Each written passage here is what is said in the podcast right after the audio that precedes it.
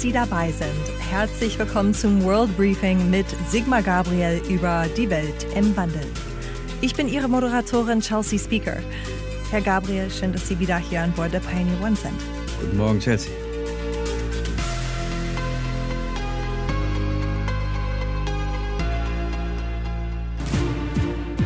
Diesmal sprechen wir über Russland im Geflecht der Weltpolitik. Es liegt auf der Hand nach dem ersten persönlichen Treffen zwischen US-Präsident Joe Biden und dem russischen Präsidenten Wladimir Putin. And good afternoon again from Geneva. We're coming back on the air at this hour with ABC News live coverage of today's historic summit. President Putin. Ich denke, einleitende Worte sind nicht nötig.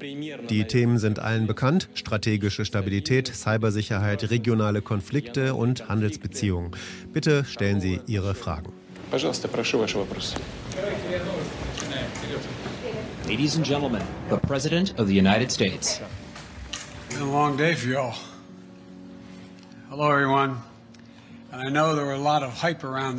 Ich weiß, dass ein Hype um das Meeting gemacht wird, denn Präsident Putin und ich haben eine gemeinsame Verantwortung, die Beziehung zweier mächtiger und stolzer Länder stabil und berechenbar zu halten. Über Russland kann man in Deutschland gar nicht sprechen, ohne über emotionale Bezüge zu sprechen. Was ist Ihr Bezug zu dieser größten Flächenstaat der Welt? Na, wie viele andere in Deutschland äh, habe auch ich ein gespaltenes Verhältnis. Auf der einen Seite das unfassbare Leid, was Deutsche, unsere Eltern und Großeltern über Russland gebracht haben. Übrigens nicht nur über Russland, sondern über die Ukraine, über Belarus, über all diese Teile Osteuropas. Und dann auf einmal das Wunder, dass die Russen uns nach 1945 die Hand gereicht haben. Natürlich in der früheren DDR als mindestens Teilbesatzungsmacht. Ähm, auf der anderen Seite aber auch uns Westdeutschen. Sie haben mit der Bundesrepublik diplomatische Beziehungen aufgenommen. Konrad Adenauer konnte die Kriegsgefangenen aus Sibirien holen. Das ist schon alles nicht selbstverständlich gewesen. Auf der anderen Seite jetzt seit Jahren das Erleben, dass Russland sich aggressiv gegenüber dem Westen verhält und sogar von der Dekadenz des Westens spricht und dass die Zeit des Westens vorüber sei, bis hin dazu, dass Russland bereit ist, antieuropäische Parteien zu finanzieren. Das sind sozusagen die beiden Seelen, die in der Brust vieler Politikerinnen und Politiker oder auch einfach nur von Beobachterinnen und Beobachtern miteinander kämpfen.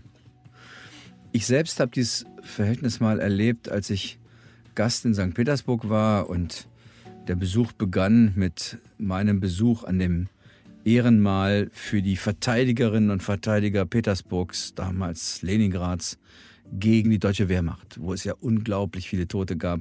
Die Wehrmacht hatte äh, Leningrad eingeschlossen, gab keine Nahrungsmittel, die Menschen verhungerten und erfroren dort.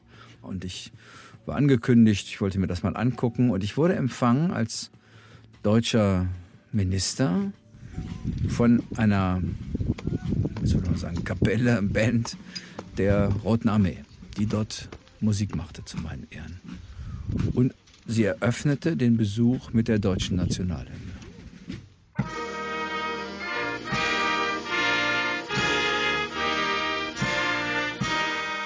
da muss ich sagen, ist mir die Gänsehaut runtergelaufen, weil ich dachte, das wäre nun nicht nötig gewesen, dass es eine so freundschaftliche Geste ausgerechnet an diesem Ort die Melodie der Nationalhymne zu spielen, unter der ja die Deutschen auch da eingefallen waren.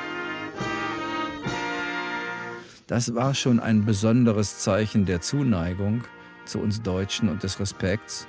Und den finden Sie bei ganz, ganz vielen Menschen in Russland. Nicht immer in der Politik, aber bei den Menschen dort ganz besonders. Und das ist so ein Beispiel dafür, dass man eben ein zwiespältiges Gefühl hat. Wenn man an die Politik denkt, denkt man an die ganzen Schwierigkeiten. Wenn man an die Menschen da denkt, an die große Bereitschaft, sich gerade mit uns Deutschen zu versöhnen.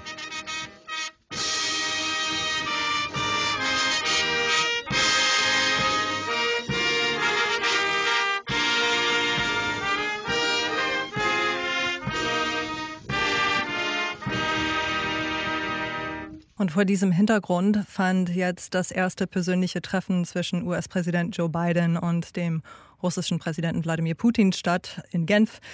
Der große Knall ist ausgeblieben. Susan Glasser von der New York Times hat eine Kolumne zu dem Treffen geschrieben und die Schlagzeile war Joe Biden just had a summit with Vladimir Putin and nothing crazy happened. Also da ist nichts Verrücktes passiert. Man hat zivilisiert miteinander gesprochen. Was passiert jetzt? Wird jetzt alles gut?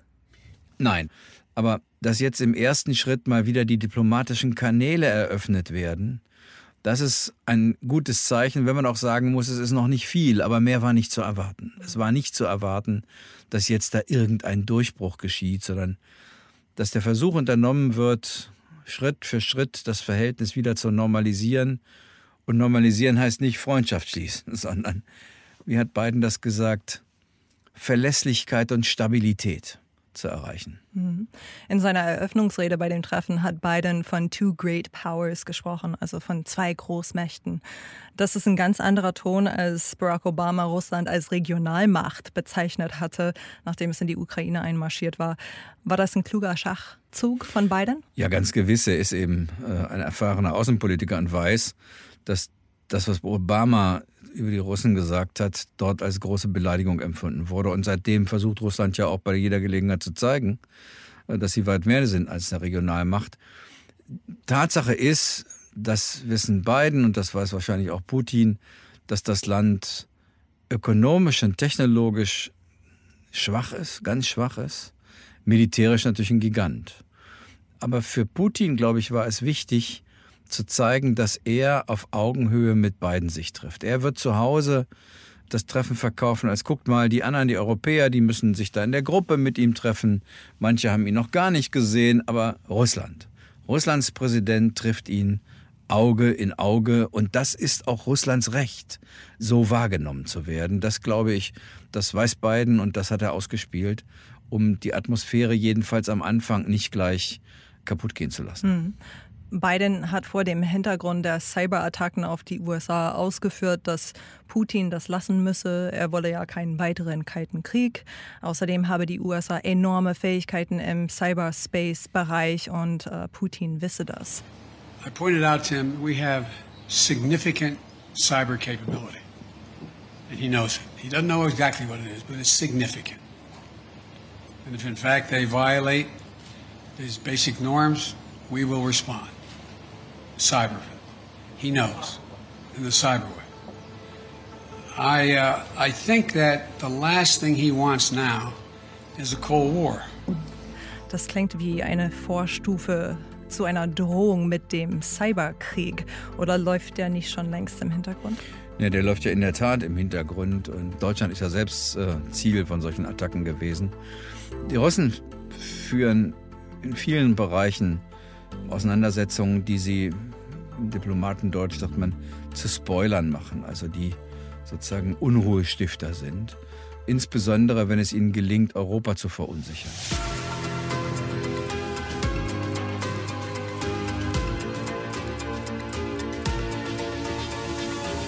Sigmar Gabriel wird das noch weiter ausführen und es lohnt sich, ihm zu folgen. Die komplette Ausgabe hören Sie als Teil unserer Pioneer-Familie.